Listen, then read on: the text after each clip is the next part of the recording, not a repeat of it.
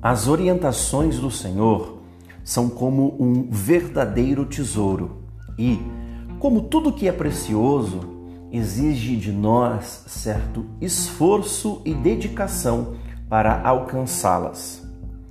Toda a riqueza de Deus está contida em Sua palavra e, portanto, devemos tê-la como nosso maior tesouro, nossa maior fonte de sabedoria e discernimento. Nela encontramos vida, nela estarão todas as respostas para nossos questionamentos. Nela encontraremos o alívio nos momentos de dificuldade e angústia. Salomão nos orienta, nos versículos 1 e 2 do capítulo 2 de Provérbios, a prestar atenção nestas palavras e a guardar estes ensinamentos e mandamentos como quem guarda um tesouro, pois de fato ela é.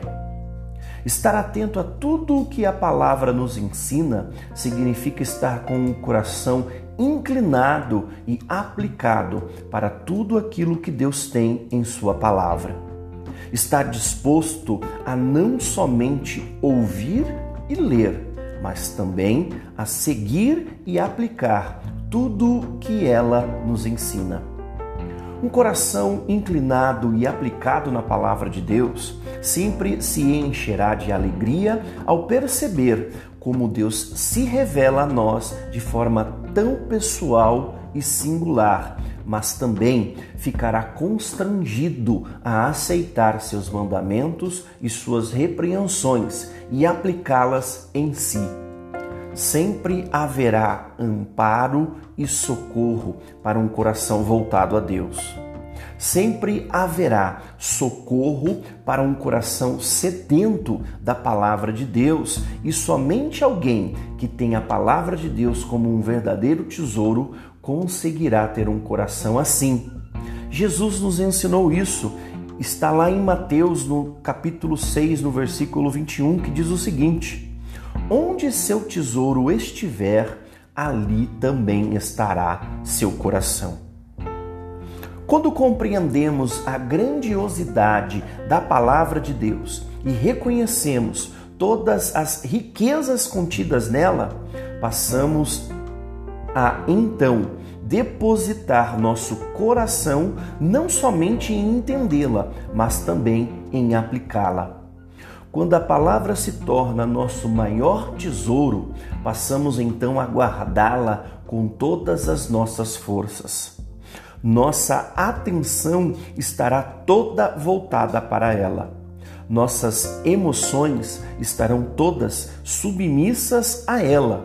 Nossos pensamentos passarão todos pelo crivo desta gloriosa palavra para que possamos ter um coração concentrado no entendimento da palavra de Deus e sedento por sua sabedoria, precisamos primeiro assumi-la como nosso maior tesouro. Que nós possamos reconhecer todas estas riquezas contidas nesta gloriosa palavra.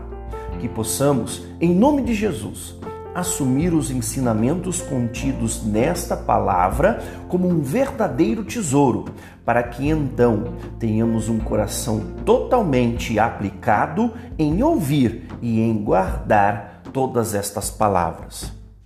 Minha oração por você hoje é para que você consiga reconhecer toda a riqueza que há na palavra de Deus oro para que você possa descobrir na palavra de Deus o seu maior tesouro, para que desta forma o seu coração esteja totalmente rendido a toda esta sabedoria.